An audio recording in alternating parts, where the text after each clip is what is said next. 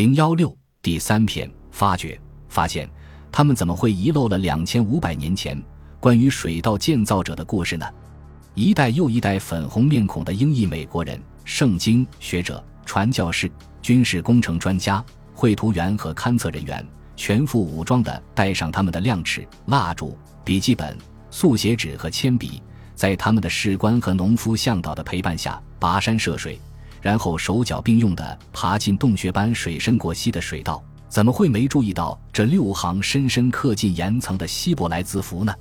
难道因为他们在蜿蜒曲折的水道中开辟一条通道，在水淹到下巴的暗道中艰难呼吸，还要伸出手去防止烛火的晃动，所以根本顾不上注意那些难以分辨的铭文？这时你只想赶紧跑出去，跑到露天的阳光下。而再也不想待在地下幽暗的微光中，这一切对你来说是不是太困难？然而，所有这些困难都难不住一个学童。一八八零年，雅各布·伊利亚胡只有十六岁，他出生于拉马拉，他的母亲是为了逃避耶路撒冷的祸乱才来到这里的，他的父母都是塞法迪犹太人，后经土耳其移民到巴勒斯坦。但却已经通过伦敦传教团皈依了基督教，在多种语言背景和天生的好奇心驱使下，小雅各布早就对耶路撒冷水道的故事产生了浓厚的兴趣。他听人们说，这条水道在圣殿山岩石之下二百英尺处穿过，从处女泉一直延伸到西罗亚池。人们传说有一个妖怪或一条赤龙就蛰伏在那里，这就更激发了他的好奇心。还有人说，这条水道是分别从两头挖，最后在中间汇合而挖通的。于是他约上他的朋友萨姆森，让他从处女泉进入水道，而他自己则从高约五英尺的西罗亚池入口下水。小雅各布知道自己将要进入黑暗而逼仄的水道，所以他做了充分的准备。他把蜡烛固定在漂浮的木板上，并且把火柴拴在脖子上以备不测。但是。水越走越深，火柴被水浸湿了，而漂浮的蜡烛也成了累赘，所以小雅各布只能用手摸着石壁探路，缓慢向前移动。布满浮渣的水面很快没过了他的腿。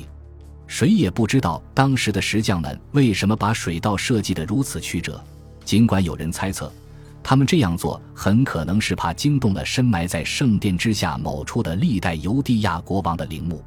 在进入西罗亚入口大约三十米的地方，小雅各布感到石壁表面突然发生了变化，光滑的石壁上好像有一块凹进去一英尺左右的石板。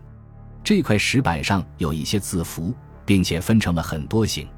这些字符一行行的向下延伸，直达越来越高的水面，甚至淹没在水中。他还能摸到一些用锤子敲打出来的小斑点，把一组组的字符分隔开来。十六岁，这个年龄的孩子往往对神秘的事物非常敏感。是谁的神秘之手刻下了这些文字？又是什么时候刻下的？是一个间谍，一个犯人，还是一个士兵？小雅各布对自己的发现感到震惊，他兴奋地涉水向另一端的处女泉跑去，他要尽快把这个好消息告诉他的朋友萨姆森。然而，萨姆森是一个有些胆小的孩子。他早就从入口处爬了出来，小雅各布不等自己眼睛适应外面的光线，就兴奋地一下子扑向一个矮小的身影。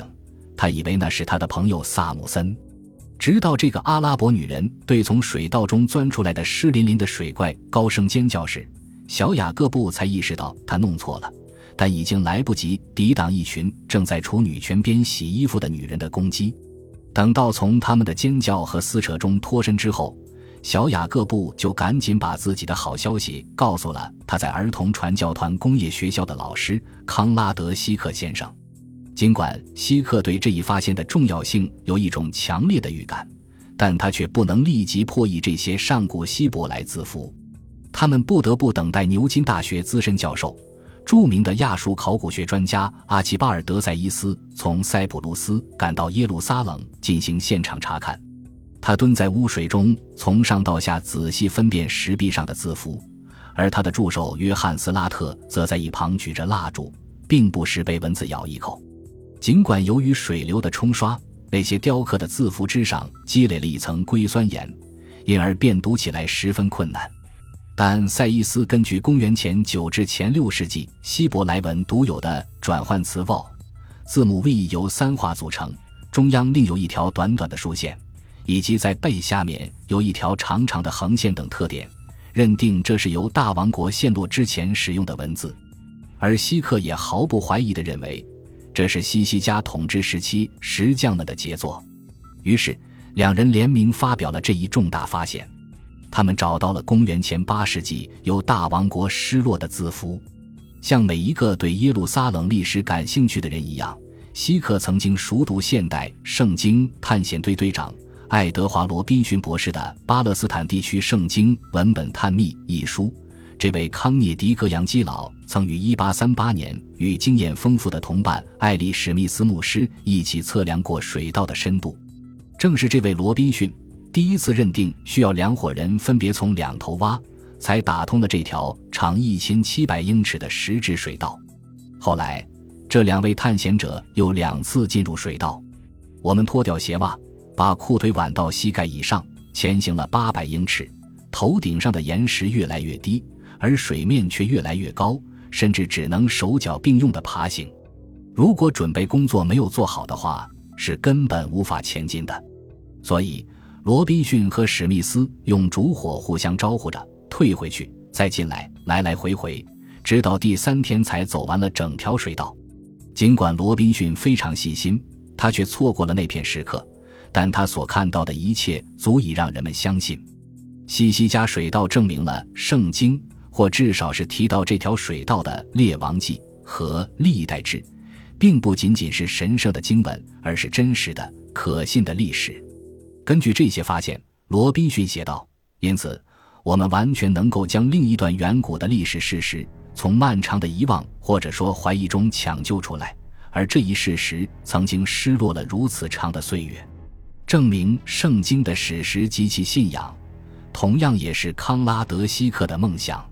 作为一个年轻人，他在1846年的耶路撒冷传教团中多少有点孤独。”于是他独自一人沿着城墙在小路上漫步。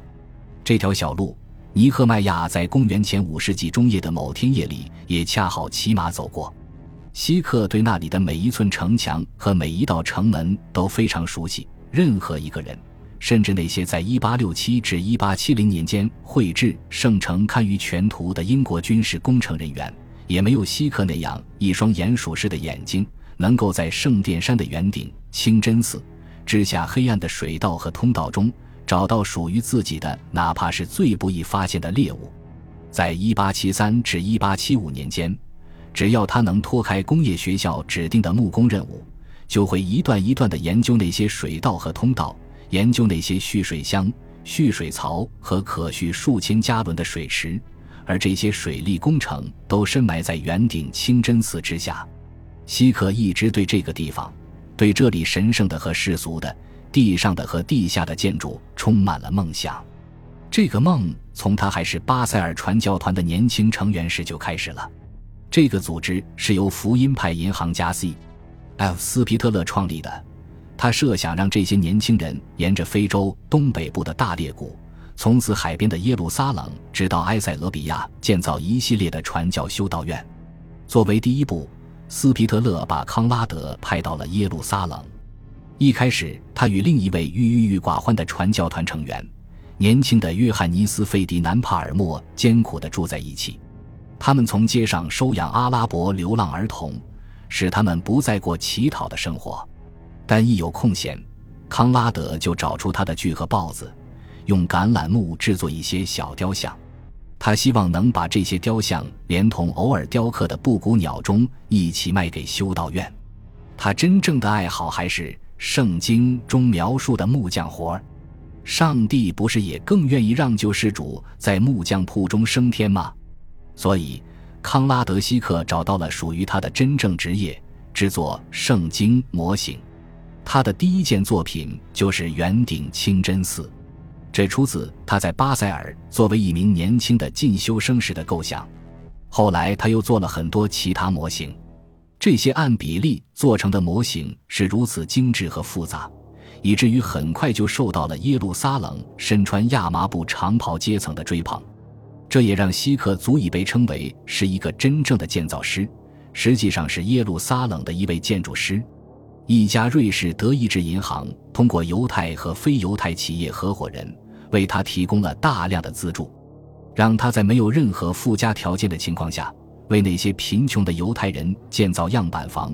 尽管出资的福音派一方当然希望这些犹太人在享受自然之光的同时也能接受福音之光，这个住满了犹太正统派的街区一下子变成了极端正统派犹太人专属居民区。